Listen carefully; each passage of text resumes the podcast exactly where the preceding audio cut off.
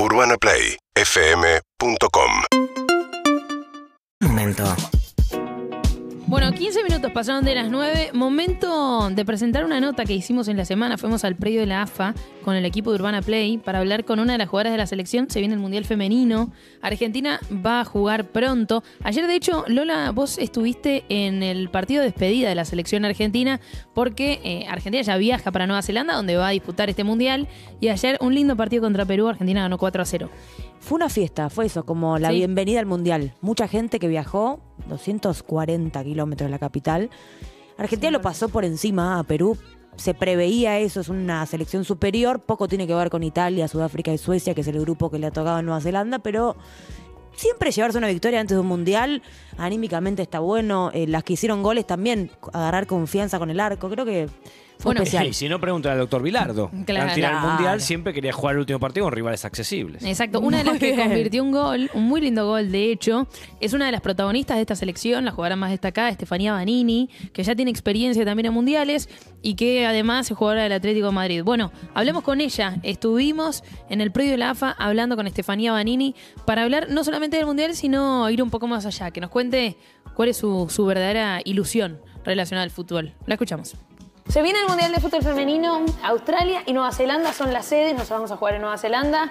Y creo que la selección argentina está preparada. Nos vinimos hasta el predio de la AFA para hablar con una de las protagonistas, Estefanía Banini, mendocina, jugadora del Atlético Madrid. ¿Cómo estás? No, muy bien, bueno, nos estamos preparando para, para esto que, que tanto queremos, para algo tan lindo y, nada, con mucha ilusión, con muchas ganas, con mucho entusiasmo, eh, un poco ansiosa también. Sí, no, me imagino los días antes del Mundial lo que deben ser. Eh, pero más allá de la actualidad, que la vamos a hablar en un rato, eh, hay mucha gente que, que en los momentos tan importantes como un Mundial aprovecha y, también se mete con la vida de, de los jugadores, quiere conocer un poco más eh, cómo fue su infancia, cómo decidieron dedicarse al fútbol. ¿Cómo es tu historia? Si la pudieses resumir en, en dos, en dos líneas, tres líneas, lo que quieras. No, bueno, fue una, un comienzo con, con muchas barreras que tuvimos que, que derrumbar, eh, pero un camino con mucho apoyo también de, de familiares, de amigos eh, y sobre todo con una pasión, un fuego interno que, que hacía que, que, bueno, que esas barreras no me frenaran. Y, bueno, eh, avanzamos ¿no? en, en lo que es eh, un camino que se suponía que era para hombres, eh, así que nada, feliz de, de poder en este momento dedicarme hace muchísimos años ya al fútbol y, bueno, la verdad que ha sido un camino largo, duro, por momentos, pero muy gratificante. ¿Quién fue la persona recién pensada, que decías, que también fuiste muy apoyada por, por tu familia? ¿Quién? Bueno, mi mamá y mi papá, la verdad que fueron dos pilares fundamentales. Eh, mis dos hermanos también eh, me apoyaron muchísimo. Eh, de hecho, bueno, jugué muchos años con, con mi hermano al fútbol. Y, bueno, tuve un entrenador también en, en el club que empecé, que, bueno, que me apoyó, que, que me abrió las puertas del club y, y bueno, me enseñó muchísimas cosas. Nosotros hablamos a veces de esto de mm, que en las mujeres es más difícil encontrar inferiores y, lugares en donde eh, se vayan criando futbolísticamente. Esto que en los hombres está mucho más desarrollado, en las mujeres no. Recién decías a mis hermanos, a uno en particular con quien siempre jugué al fútbol. Es como en definitiva esas fueron tus inferiores, tu hermano. Sí, sí, bueno, eh, tuve la suerte ¿no? de, este, de este profe que, que me dejó, que me abrió las puertas de un club donde eh, competía ahí con hombres, era la única chica que me dejaban eh, jugar en la liga. Eh, al principio costó, igual tuve que, mi, mi papá y mi mamá tuvieron que firmar eh, como un acuerdo, ¿no? que si me pasaba algo tenían que hacerse responsable ellos porque no querían eh, nada, hacerse cargo lo- los responsables de la liga. Eh, pero bueno, después eh, cambiamos a una federación y ya fue la cosa diferente.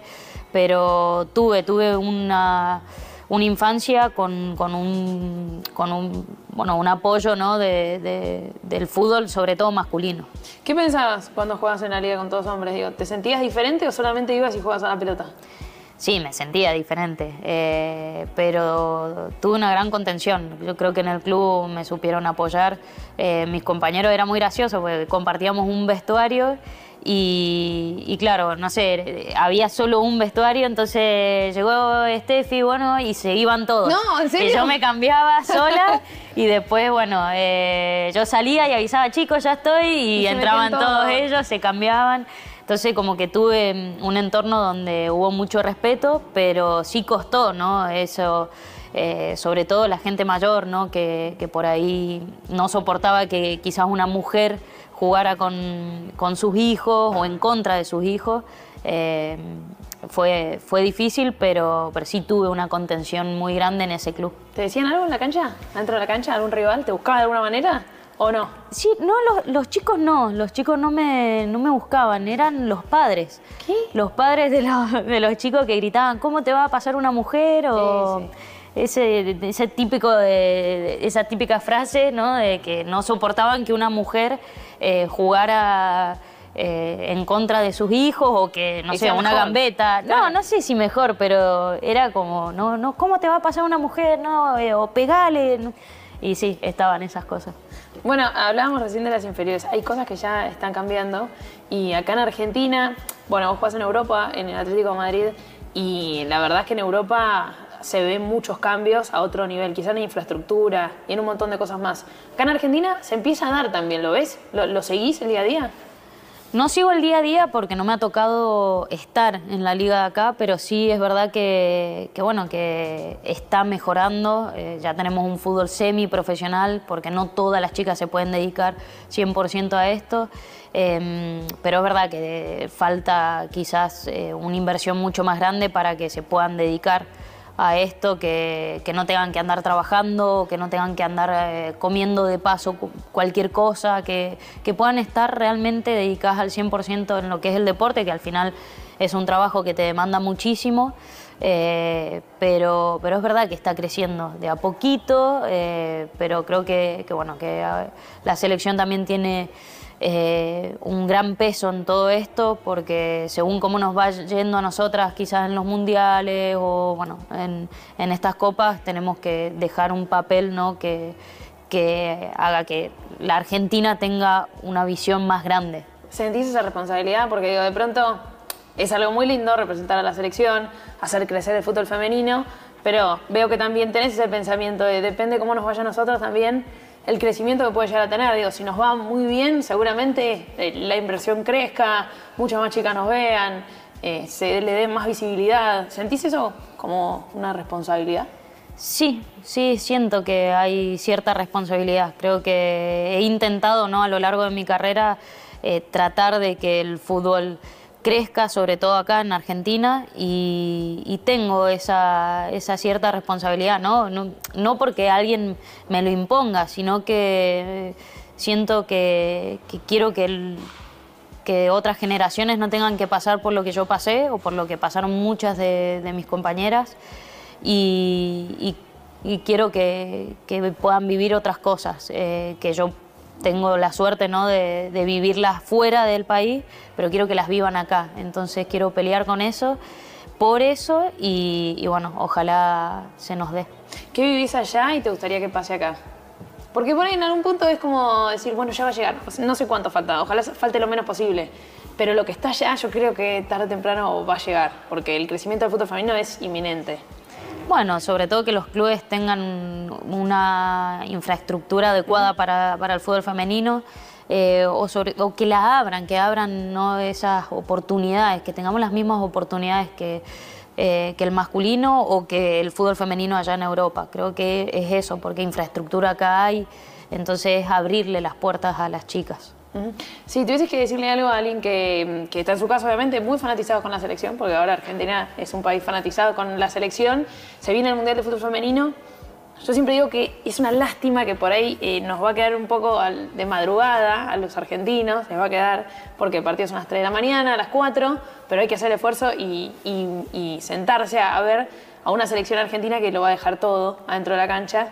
Pero, ¿cómo invitarías a la gente a ver los partidos de la selección? No, bueno, que primero tienen que entender un poco la realidad que nosotras vamos, vamos a vivir allá, eh, que estamos muy lejos de, de lo que eh, se puede llegar a esperar como el masculino. Obviamente nos, nos encantaría ganar, pero, pero bueno, no, creo que nosotras estamos peleando por, por un crecimiento de- del fútbol femenino y, y entendiendo eso vamos a, a mostrar un poco lo, que es la clase media baja argentina, ¿no? esa lucha, esa entrega de- del día a día, de, bueno, eh, quizás eh, te encontrás con, muchas inferioridades, con muchas desventajas eh, y, nosotras somos esa clase de chicas que vamos a tratar de enfrentarnos a grandes rivales con muchas desventajas, pero que vamos a dejar la vida dentro de la cancha. ¿Tu ilusión siempre fue ganar un mundial? Sí, pero no es mi única ilusión. ¿Cómo? Y no sé, creo que, que hay cosas más importantes, como que el fútbol femenino siga creciendo, eh, poder eh, dejar el camino a las nuevas generaciones de, de otra manera, ¿no? que, que tengan un fútbol más equitativo, que se les abra las puertas a, a las chicas, eh, que tengamos las mismas oportunidades. Espectacular. Bueno, creo que esa es la respuesta final. Eh, con eso cerramos la nota porque no hay mejor cierre que ese. Vamos por esa equidad. Creo que estamos todos en el mismo barco y ojalá todo el país también se nos sume en ese mismo barco. Todos por Argentina en el Mundial de Vamos. Urbanaplayfm.com